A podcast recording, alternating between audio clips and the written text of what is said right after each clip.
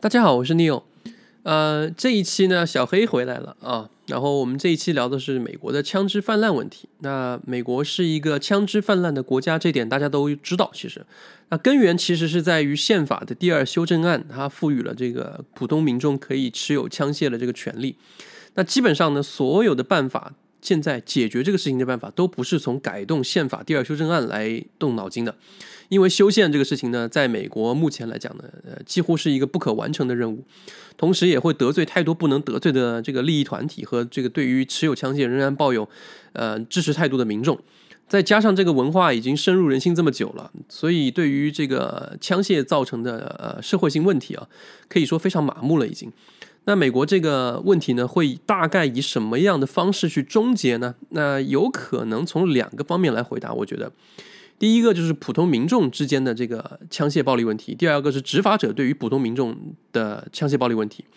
那普通民众之间出现了枪械暴力问题呢，很多时候属于冲动犯罪或者随机犯罪，少部分属于恐怖犯罪。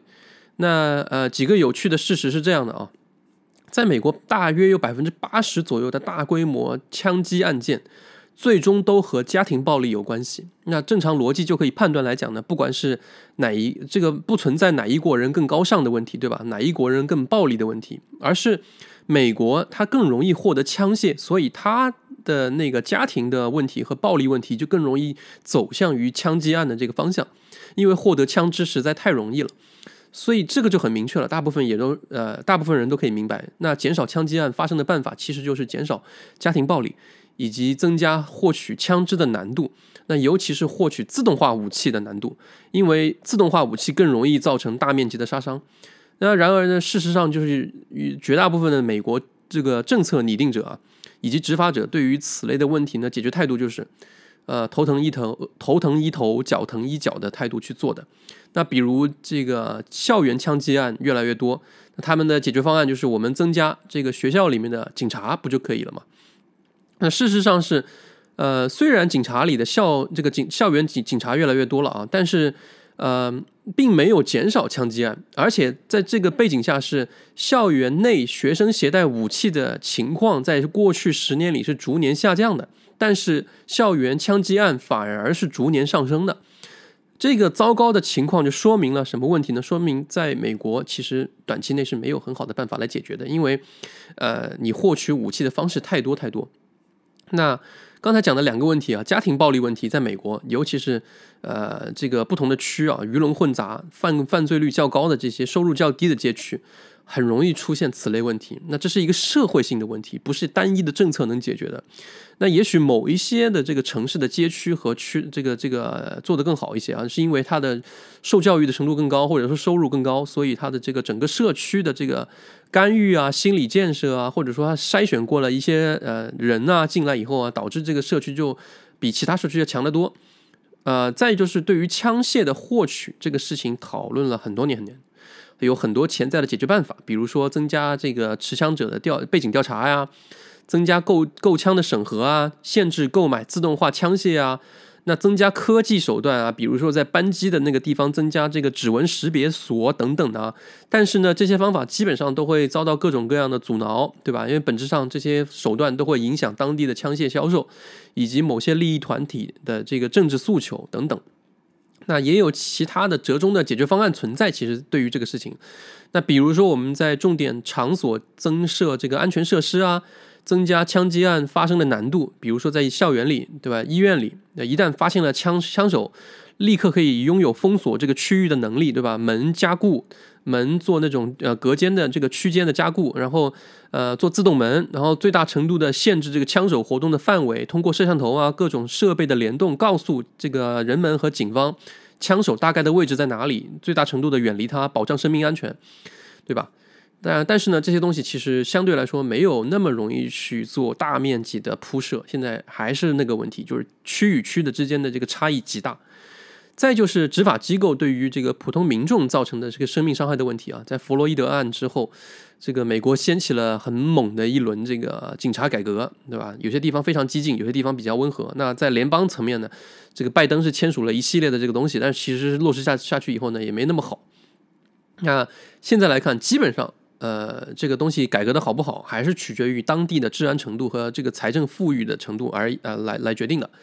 那美国这个警察的过度执法问题呢，也不是一天两天了啊。作为高收入人群，警察在美国同样属于高危人群啊，年薪平均在十万美金以上。那因为你面对的普通人呢，每天的普通人呢，都可能会持有枪械，再加上本来就已经拥有的很久的这个种族歧视的问题。复杂的这个社会矛盾问题等等，所以在目前的法律框架之下呢，警察更容易受到保护。那警察就很容易给自己过度执法披上一个正义的外衣。那比如当年呢，某华裔警官误杀了一个黑人男子的一个案例啊，最后其实还是有一个族裔的区别对待的这个因素啊，拿去进行了申辩，就是某白人警官做了类似的事情，结果他没有判违法。那为什么这个亚裔警官就要被判违法呢？对吧？那这个其实不是本着这个事情的这个真相，或者说这个事情的对错去的，而是本着这个事情公不公平，在足以对待上公不公平去的。再比如，某警官拦住了这个某这个嫌疑车辆之后进行合理盘查，然后呢，这个嫌疑人下车拿着枪就直接对这个警察进行射杀，最后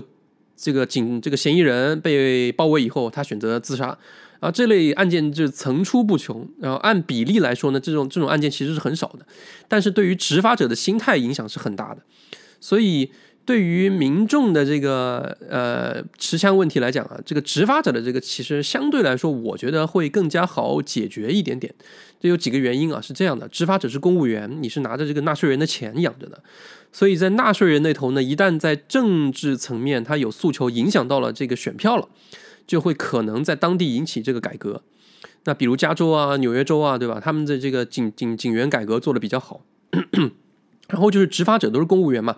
所以他在执法流程上是可以重新进行训练和这个培训的，比如强制佩戴执法记录仪，然后一方面对于执法者的这个行为进行监控，另一方面对于被执法者的这个行为进行监控，避免死无对证的情况出现。另外呢，这个事情可以大规模的这个按照这个呃规则执行下去，很容易就实行下去。只要你买了，你必须带，对吧？第三就是公务员在这个从学校开始，就是从警校开始，他的这个培训和训练的方法就可以有所改善，而且可以强制他们使用电枪，对吧？让电枪使用作为这个优先的选项，这样呢，整个执法流程就会更加安全一点。所以对于公务员来讲呢，这个情况稍微好解决一点点。但是并不是说这个问题就会在短短时间内得到大大规模的明显的改善，为什么呢？因为很简单，因为警察改革实际上是一个在联邦层面试图改革，但实际上落实到各州，刚才讲过，又是一个千差万别的事情。有的城市呢，在改革初期特别激进，他觉得警察一无是处，所以他甚至削减了这个警察的开支，遣散了不少警员走。那犯罪率飙升以后呢，他不得不又重新的把警察给请回来，要。又投入到警察的部门去，因为他们发现，他们没有警察的这段时间，或者警警员很少的这段时间里，毒贩和这个违法卖淫啊、等等的这些人，根本抓起来以后连安置的地方都没有，他只能拖到别的城市去。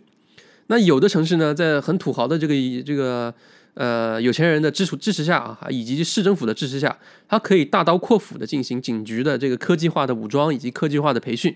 就属于纳税人倒逼城市。这个市政层面进行改革，就会显得很有成效。当然，那是因为他有钱啊，所以相对于来讲，那个区域也很小。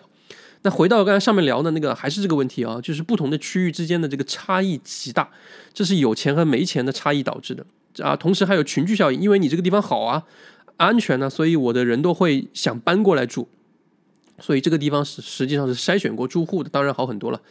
那另外，大家可能也就熟悉，也都知道，这几年有不少的这个审计哥这个上路啊，给这些不懂法的警察培训上培训培训了。所以呢，这个轮番轰炸之后呢，不少警察倒逼他们去进行重新的这个进修。那也知道很多程很多情况下是不可以随便乱来的，